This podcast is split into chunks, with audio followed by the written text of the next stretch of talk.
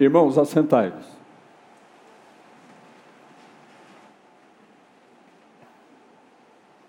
É um prazer estar com vocês nessa manhã, esta manhã fria, nesse inverno especialmente rigoroso que nós estamos tendo esse ano em comparação com os anos anteriores, mas aquecidos aqui pela presença de Deus, pela comunhão fraternal, pelos atos deste culto que prestamos ao Senhor. Queridos irmãos, a nossa sociedade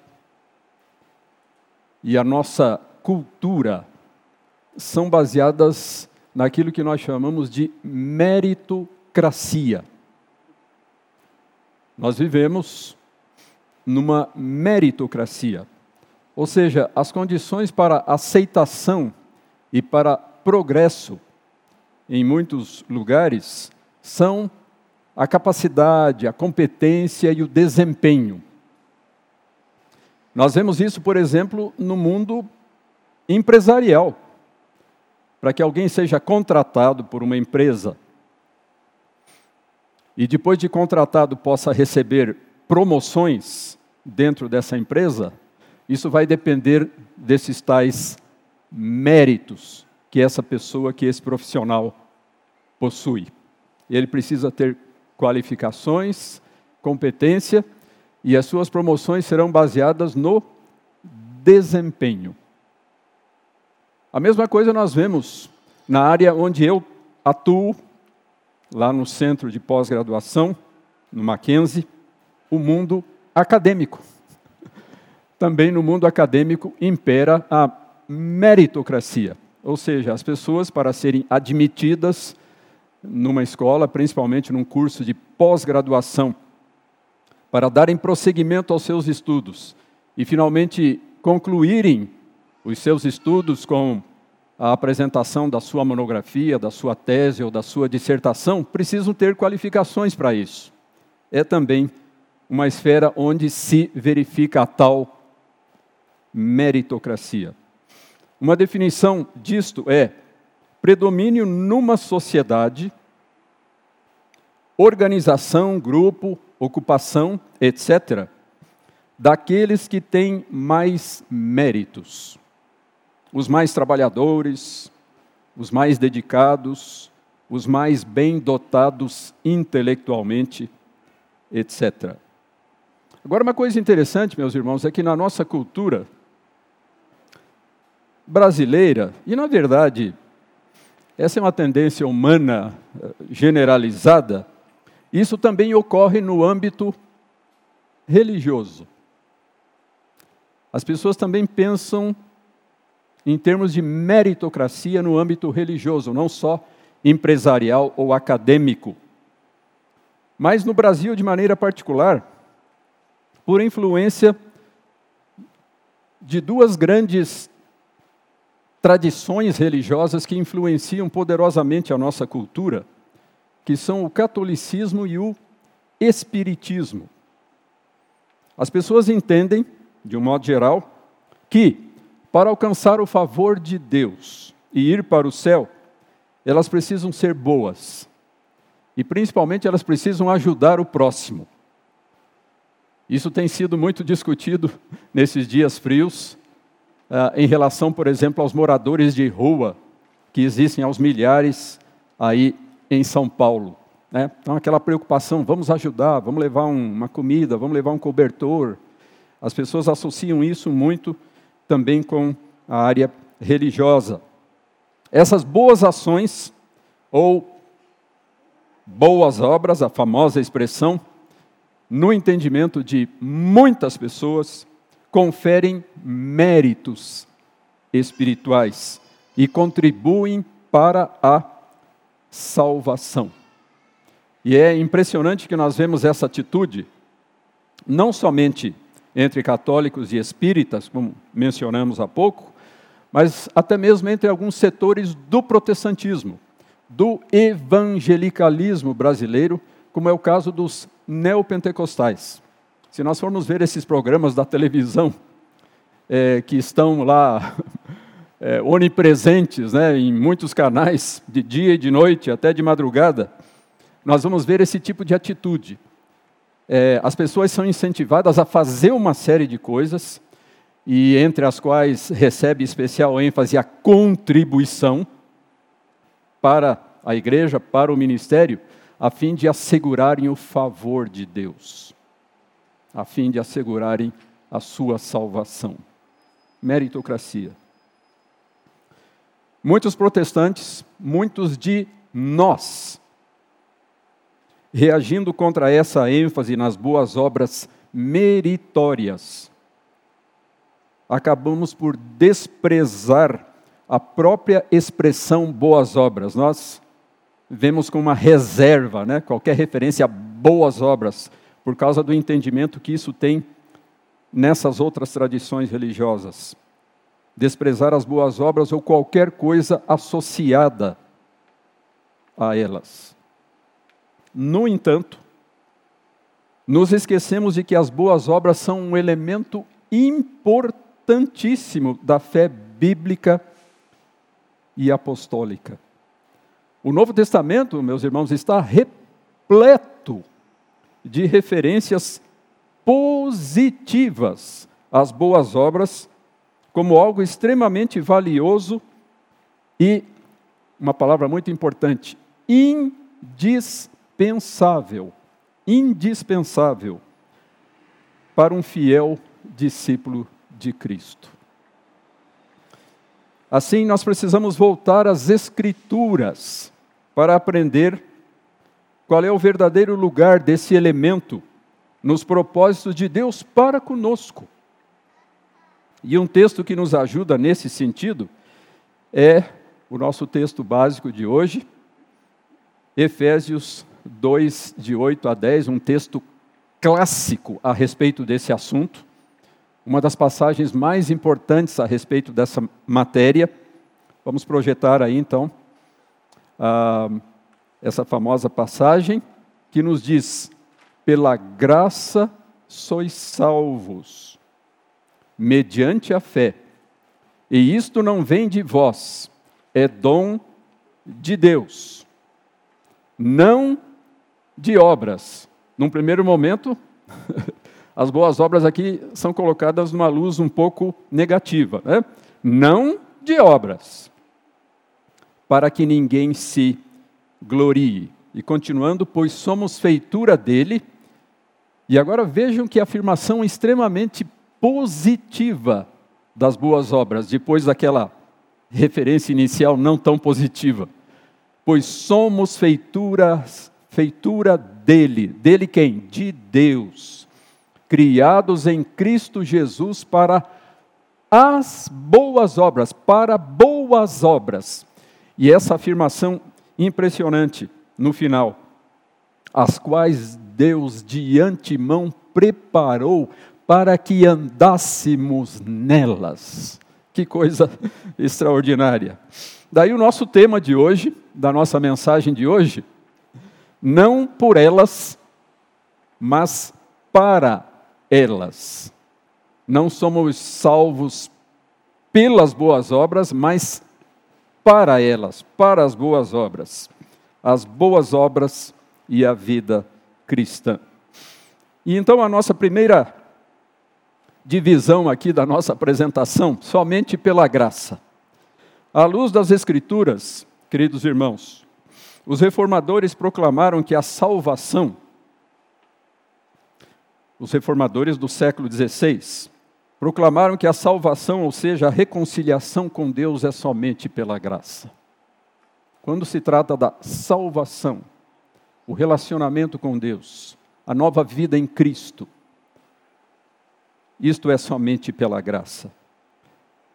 Esta salvação é sempre uma dádiva divina e nunca, nunca uma conquista, uma realização humana. Não somos nós que vamos a Deus. Ele é que vem a nós graciosamente em seu Filho Cristo Jesus. O Senhor Jesus já havia apontado para isso quando disse, lá a certa altura do seu ministério: os sãos não precisam de médico, e sim os doentes.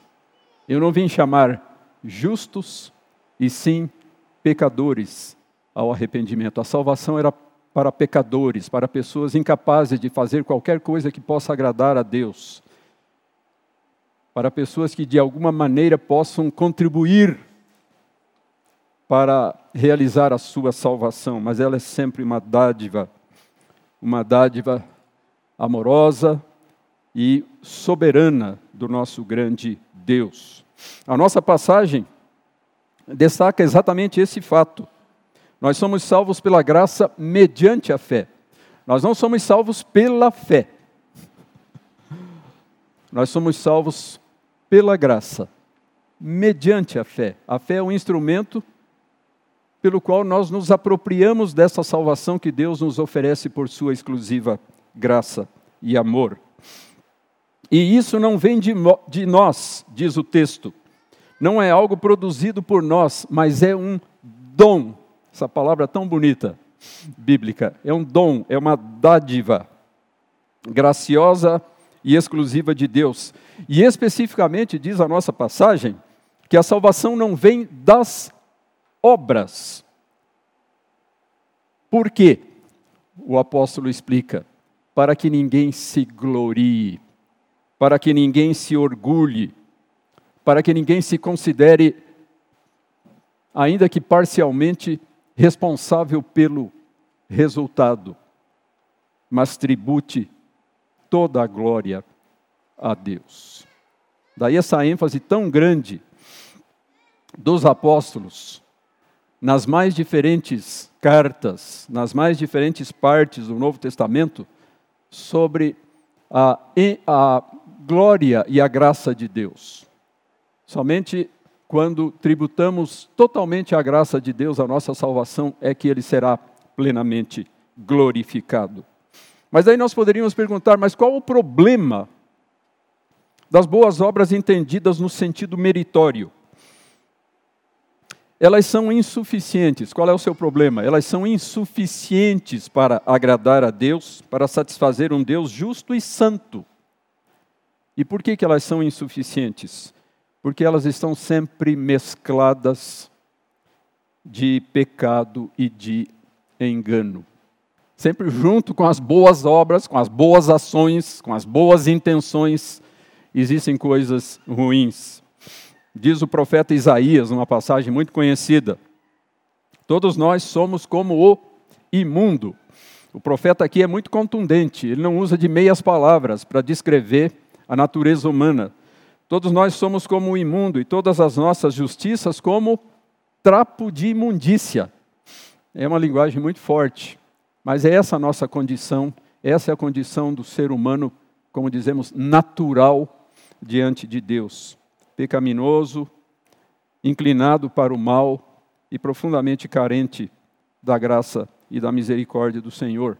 No Novo Testamento, nós temos inclusive a afirmação de que nós estamos mortos, inicialmente, originalmente, mortos nos nossos delitos e pecados, quando Deus vem a nós em amor e graça em Cristo Jesus. Se mortos, então, evidentemente, não podemos fazer nada por nós mesmos, estamos na total dependência daquilo que Deus faz por nós. O apóstolo Paulo se refere à majestosa verdade da justificação pela graça mediante a fé somente, que foi tão importante para os reformadores. Deus nos declara justos, o sentido dessa doutrina grandiosa e gloriosa, a justificação pela graça mediante a fé somente. Deus nos declara justos, nos aceita como justos na Sua presença, não porque sejamos justos em nós mesmos, mas porque Ele nos atribui a justiça do Seu Filho. Quando Deus nos justifica, Ele não vê nenhuma justiça em nós, mas Ele nos vê revestidos com a justiça de Seu Filho. A Escritura nos afirma que o Senhor Jesus levou sobre si os nossos pecados e, em troca, nos deu a sua justiça, aquela grande transação que constitui a nossa redenção. Ele levou sobre si o que não era dele, mas só nosso, os pecados, e nos deu algo que não era nosso, mas só dele, a sua justiça. Nós encontramos isso em inúmeros lugares do Novo Testamento. Por exemplo, uma passagem maravilhosa a esse respeito. Aquele que não conheceu pecado, Jesus, Deus o fez pecado por nós, para que nele fôssemos feitos justiça de Deus. Então, é exatamente a passagem que está sendo projetada ali no monitor. É, vamos ler juntos, irmãos, a segunda passagem. Vamos ler, fazer essa leitura juntos. Ele nos salvou e nos chamou com santa vocação, não segundo as nossas obras, mas conforme a sua própria determinação e graça, que nos foi dada em Cristo Jesus, antes dos tempos eternos. Veja que coisa maravilhosa, não é? Ele nos salvou, nos chamou, não segundo as nossas obras, conforme a sua determinação, o seu decreto eterno e a sua graça que nos foi dada em Cristo antes dos tempos eternos. Que coisa sublime, que coisa grandiosa. Mas o fato é esse, meus irmãos. É, não sendo salvos pelas boas obras, nós somos salvos para elas, salvos pela graça, mas para as boas obras. Em nossa passagem de hoje, nós é, vemos que depois de aparentemente subestimar as boas obras, aparentemente só, o apóstolo faz uma declaração extraordinária sobre elas. O fato de que nós fomos criados em Cristo Jesus ou seja, nós nos tornamos uma nova criatura pela graça, mediante a fé, para as boas obras que Deus preparou antecipadamente para andarmos nelas. Daí o tema da nossa reflexão: não somos salvos pelas boas obras, mas para elas. Uma vez salvos, Somente pela graça, mediante a fé, elas, as boas obras, se tornam importantes, valiosas e até mesmo indispensáveis. Então é uma questão de colocação da coisa certa no lugar certo. Né? Não antes da salvação, não como condição para a salvação, mas como consequência natural e necessária e indispensável da salvação. Esse é o lugar apropriado, esse é o lugar correto para as boas obras. Agora, alguém poderia perguntar, mas, eh, pastor, até agora o senhor não falou o que, que são boas obras. em que consistem essas tais famosas, importantes e indispensáveis boas obras? Meus irmãos, uma definição simples, uma definição não técnica, não teológica, não rebuscada, é que as boas obras são todos os atos de devoção e de serviço. Tudo aquilo que fazemos para expressar a nossa devoção a Deus, para cultivar a nossa comunhão com Ele e para servir as pessoas que estão ao nosso redor, começando dos irmãos que fazem parte da família da fé, tudo isso são boas obras ler a Bíblia, orar, meditar, arrepender-se, confessar os pecados, participar da igreja, contribuir, pregar o Evangelho, viver com integridade, cuidar da família, ser bons cidadãos, auxiliar os sofredores, os que passam frio nas ruas, tudo isso são exemplos bíblicos de boas obras e muitas outras coisas que nos ensina a Escritura. Na verdade, elas são tudo aquilo que Deus ordena, todos os seus mandamentos, a sua lei. Essa é uma das ênfases da nossa tradição reformada, calvinista, presbiteriana, a ênfase na lei do Senhor como uma coisa importante para o crente, para o cristão. Uma maneira fácil de nós sabermos o que são boas obras é olharmos para os imperativos da Escritura. Geralmente, é, aqueles textos que estão na sua forma imperativa, eles contêm ali uma boa obra a ser praticada por nós. Orai sem cessar, levai as cargas uns dos outros, amai-vos uns aos outros. Esses imperativos, essas ordens que a Escritura dá, elas apontam para as boas obras que devemos praticar. A nossa confissão de fé diz: as boas obras são somente aquelas que Deus ordena em Sua santa palavra. Esse foi um ensino muito importante dos reformadores e principalmente da tradição reformada lá da Suíça, com Zwinglio, com Calvino e seus companheiros. As boas obras são somente aquelas que Deus ordena em Sua palavra. Ou seja, eu pegar uma cruz e sair arrastando aí pelas ruas de São Paulo em direção à Aparecida do Norte, não é uma boa obra legítima, porque Deus não ordena isso na sua palavra. As boas obras são somente aquilo que Deus ordena na sua palavra. Não é qualquer coisa que a gente decida fazer, mas somente aquilo que Deus nos orienta a fazer. A mesma confissão de fé que adotamos na igreja presbiteriana aponta seis benefícios das boas obras para as nossas vidas. Ela diz no seu capítulo 16, no seu parágrafo 2, por elas os crentes manifestam a sua gratidão.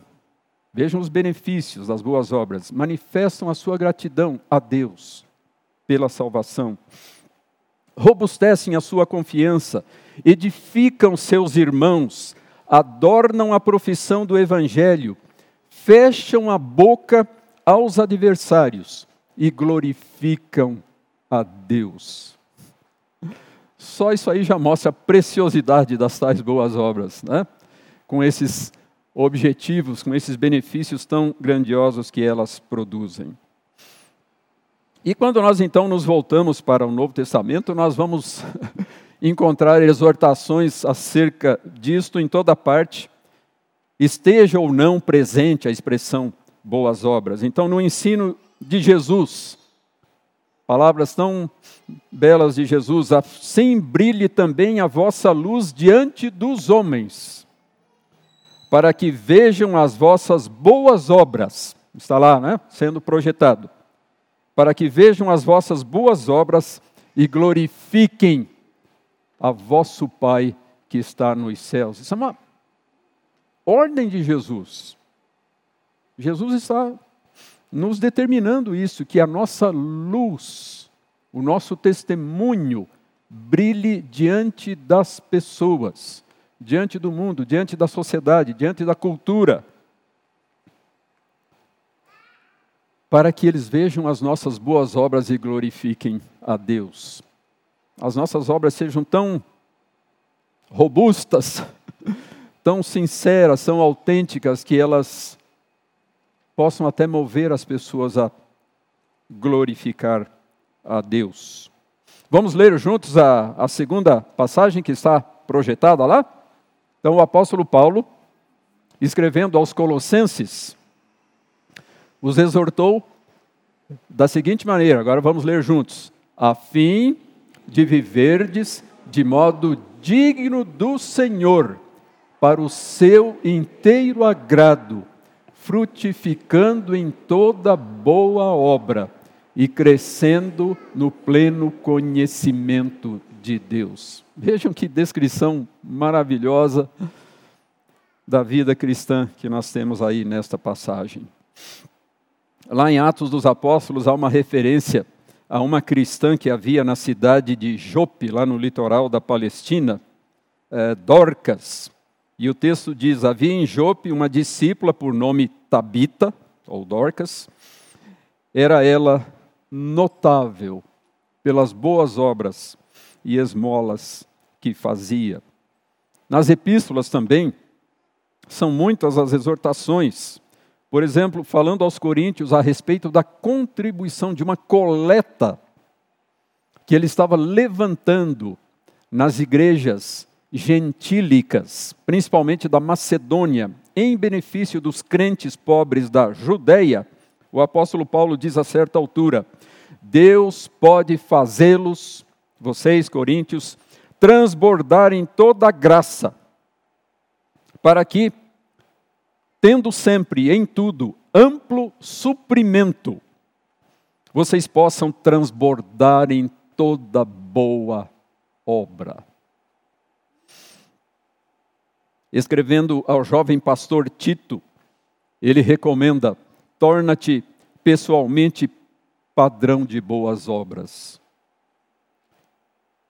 E na mesma carta ele exorta seu jovem colega a ensinar que aqueles que têm crido em Deus sejam solícitos na prática de boas obras. E acrescenta: estas coisas são excelentes e proveitosas aos homens essas boas ações, essas boas obras, esses, esses atos de devoção e de serviço são excelentes e proveitosos aos homens. E o apóstolo Pedro, para não uh, nos atermos somente ao que Paulo diz, né? mas o apóstolo Pedro foi tão importante lá nos primeiros tempos da igreja, também é muito enfático sobre o assunto, exortando os crentes a manterem, abre aspas, exemplar o seu procedimento no meio dos gentios, para que naquilo que falam contra vocês como de malfeitores, observando-os em suas boas obras, glorifiquem a Deus no dia da visitação. E agora, irmãos, chegamos à, à terceira e última parte da nossa exposição, da nossa apresentação desta manhã a qual eu dei o título de Nunca Sem Elas. Então, acrescentando mais uma pequena expressão ao, ao tema da mensagem. Não por elas, mas para elas e nunca sem elas. Sempre numa referência às boas obras. A confissão de fé faz uma declaração muito séria sobre esse elemento de nossa vida cristã. Vejam a seriedade, meus irmãos, dessa declaração da nossa confissão de fé que reflete o ensino da Escritura. Essas boas obras, feitas em obediência aos mandamentos de Deus, e agora vem a, a parte séria, são o fruto e as evidências de uma fé viva e verdadeira. A coisa agora complicou. Essas tais boas obras das quais a gente vem falando aí, já através de tantas passagens bíblicas, são o fruto e a evidência, a prova de uma fé viva e verdadeira. Assim, embora os atos de devoção e serviço não sejam uma condição para a salvação, e sim uma consequência da salvação, elas são uma consequência tão necessária e indispensável que sem elas, e aqui vou dizer uma coisa forte, meus irmãos, sem elas é legítimo questionar a salvação de uma pessoa. Em outras palavras, se não vemos na vida de alguém que alega ter fé, os frutos da fé genuína, as boas obras, essa pessoa provavelmente não possui a salvação. Não pertence aos verdadeiros discípulos de Cristo, porque as boas obras são o fruto e a evidência da fé genuína e verdadeira. Se uma vida é infrutífera, então ela demonstra que não possui a fé verdadeira e, portanto, não possui a salvação. Diante da crítica de que a reforma havia tornado a salvação algo fácil demais, essa foi uma crítica que os reformadores ouviram lá no início. Vocês banalizaram a salvação. Ao afirmar que a salvação é só pela graça mediante a fé, sem as boas obras. Vocês banalizaram a salvação. Basta crer e pronto. Lutero, o pioneiro da reforma, Lutero disse que a justificação é pela graça mediante a fé somente, mas não por uma fé que está sozinha. Parece um jogo de palavras, mas é bem mais do que isso. Nós somos justificados pela graça, por graça, mediante a fé somente, mas não por uma fé que está só. A fé, quando genuína, sempre se fará acompanhar de boas obras que glorificam a Deus. É o que o apóstolo diz numa passagem muito conhecida que está em Gálatas 5, 6, porque em Cristo Jesus nem há circuncisão, os judeus, nem a incircuncisão, os gentios, tem valor algum, mas a fé que atua pelo amor. Essa é a verdadeira fé justificadora. A fé que atua, que se expressa por meio do amor no início da carta aos Tessalonicenses, da primeira carta, ele elogia os crentes por várias qualidades deles, sendo uma delas a operosidade da sua fé. O seu trabalho produzido pela fé. Uma fé operosa, uma fé frutífera. Essa é a fé verdadeira em Cristo Jesus.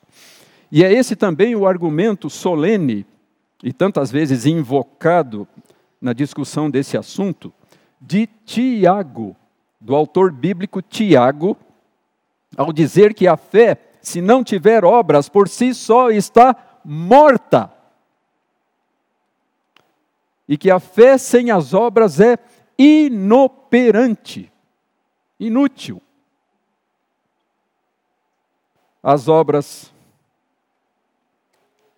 corretamente entendidas, são o fruto e a evidência da fé. Uma suposta fé que não é acompanhada de obras de amor, amor a Deus, amor ao próximo, não é uma fé verdadeira.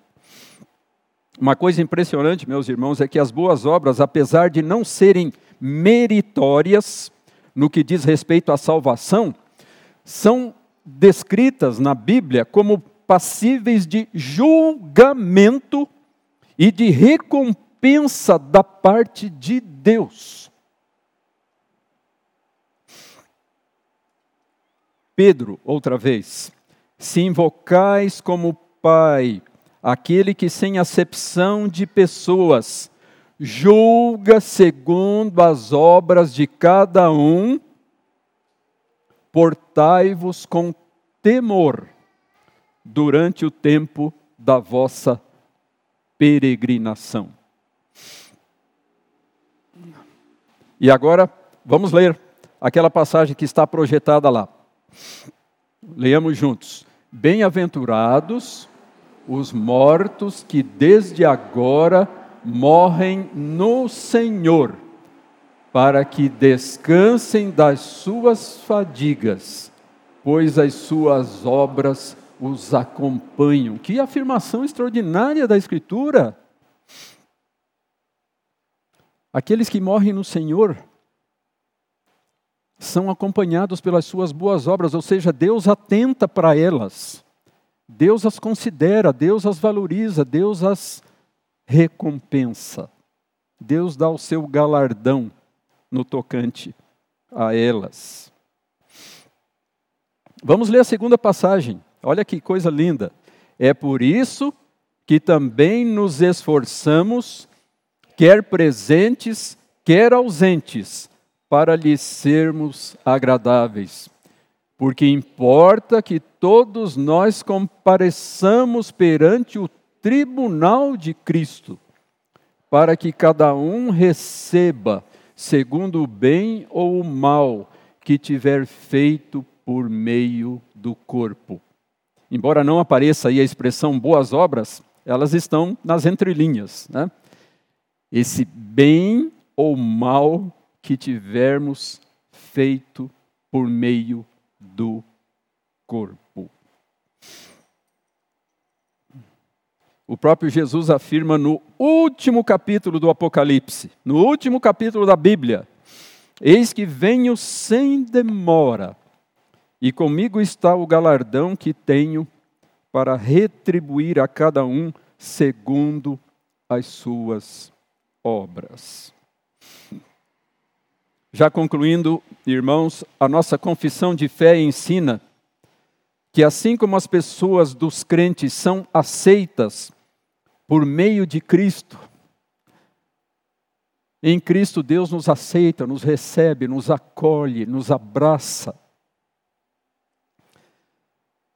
As obras dos crentes também são aceitas por Ele não como se fossem na presente vida inteiramente perfeitas e irrepreensíveis à vista de Deus, mas porque Deus, considerando-as em seu Filho, digna-se aceitar e recompensar aquilo que é sincero, embora acompanhado de fraquezas e imperfeições as nossas melhores obras, mesmo né, como filhos de Deus, como pessoas redimidas pela graça, as nossas melhores obras sempre serão limitadas, parciais, imperfeitas, mas mesmo assim Deus as aceita.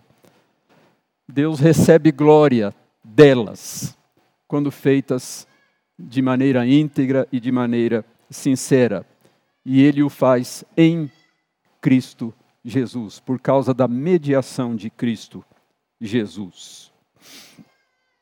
Como diz o autor de Hebreus, Deus não é injusto para ficar esquecido do vosso trabalho e do amor que evidenciastes para com o seu nome, pois servistes e ainda servis aos santos. Ou seja, os nossos atos de amor e de serviço, Deus não se esquece deles. Deus os considera, Deus os valoriza e Deus os recompensa.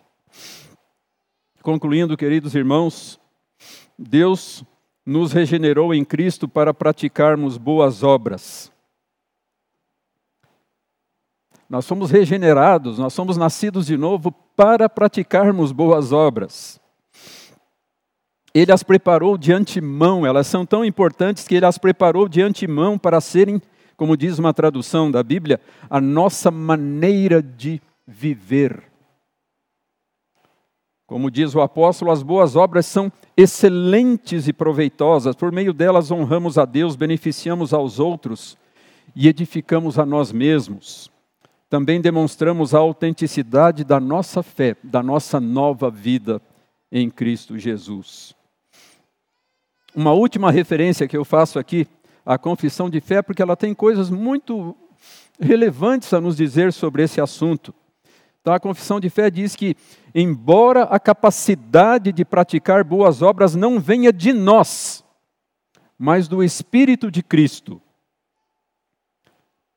isso não nos deve tornar negligentes, como se fôssemos obrigados a cumprir qualquer dever somente quando movidos especialmente pelo Espírito. Pelo contrário, conclui a confissão, devemos nos esforçar para dinamizar a graça de Deus que está em nós. É preciso haver uma intencionalidade, é preciso haver um empenho, uma disciplina da nossa parte para que nós vivamos esse tipo de vida diante de Deus. E o fato é que nós temos muitos exemplos belos e inspiradores desse tipo de vida ao nosso redor, meus irmãos, a começar aqui da igreja presbiteriana de Vila Mariana. E eu me refiro àqueles irmãos nossos com os quais nós convivemos, alguns por pouco tempo, outros por muito tempo, e que partiram para a presença do Senhor nesses últimos anos. Eu gostaria de terminar a minha mensagem referindo-me referindo a esses queridos irmãos. E eu posso até citar alguns nomes aqui. Somente nestes últimos anos. Presbítero José Emenegildo, Diácono Silas Fontes, Dona Teresa Moreira de Souza, que era tão apreciada pelas irmãs da SAF. Presbítero Everson Fernandes. Presbítero Luiz Eduardo Machado. Presbítero Renato Costivelli, ainda recentemente.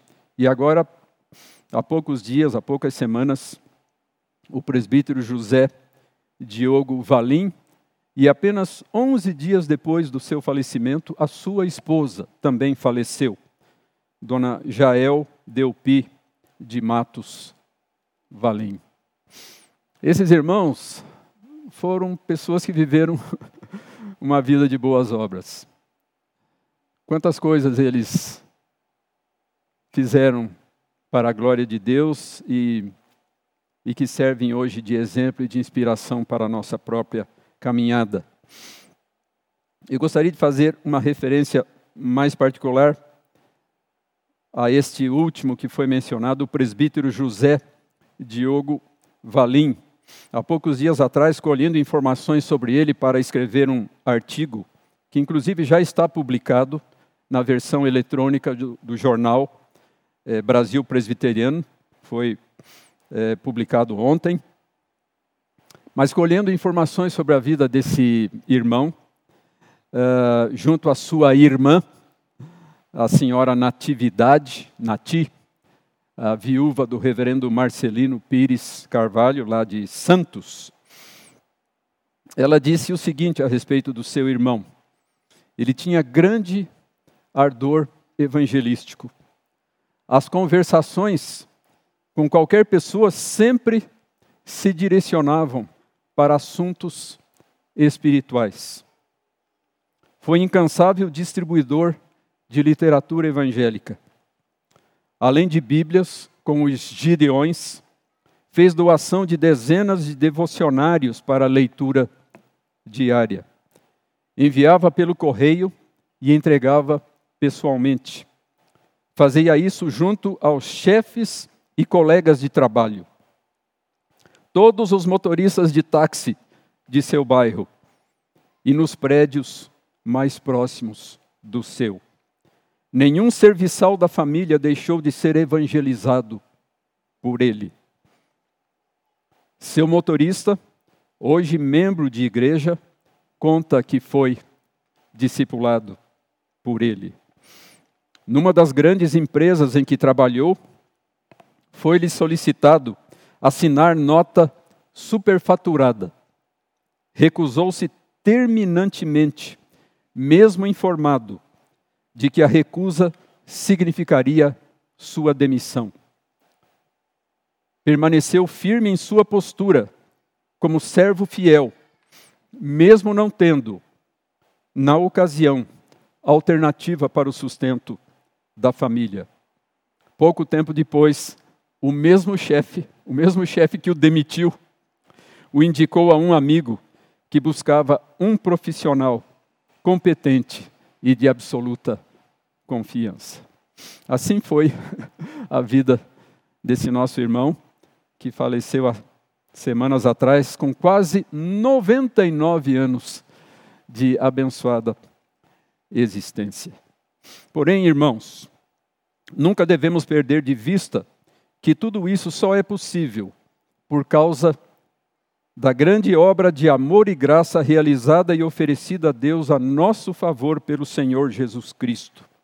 Justificados, perdoados, reconciliados e aceitos por Deus, por meio da redenção que há em Cristo Jesus, nós somos capacitados a frutificar sob a assistência do Espírito Santo. E nós temos aí mais duas passagens muito bonitas, e eu gostaria é, mais uma vez de convidá-los a lê-las comigo. Vamos fazer a leitura da primeira. Ah, tomando isso, meus irmãos, muito pessoalmente, para nós mesmos, essa é uma palavra da Escritura dirigida diretamente a cada um de nós, não somente aos leitores originais, mas a cada um de nós. Então, leiamos: Oferecei-vos a Deus como ressurretos dentre os mortos e os vossos membros a Deus como instrumentos de justiça. E a segunda passagem, aguardando a bendita esperança e a manifestação da glória do nosso grande Deus e Salvador Jesus Cristo, o qual a si mesmo se deu por nós, a fim de remir-nos de toda iniquidade e purificar para si mesmo um povo exclusivamente seu, zeloso de boas obras. Que Deus nos abençoe, que Deus nos ajude a fazer assim. Amém. Vamos nos colocar de pé, irmãos, para a oração final e recebermos a bênção.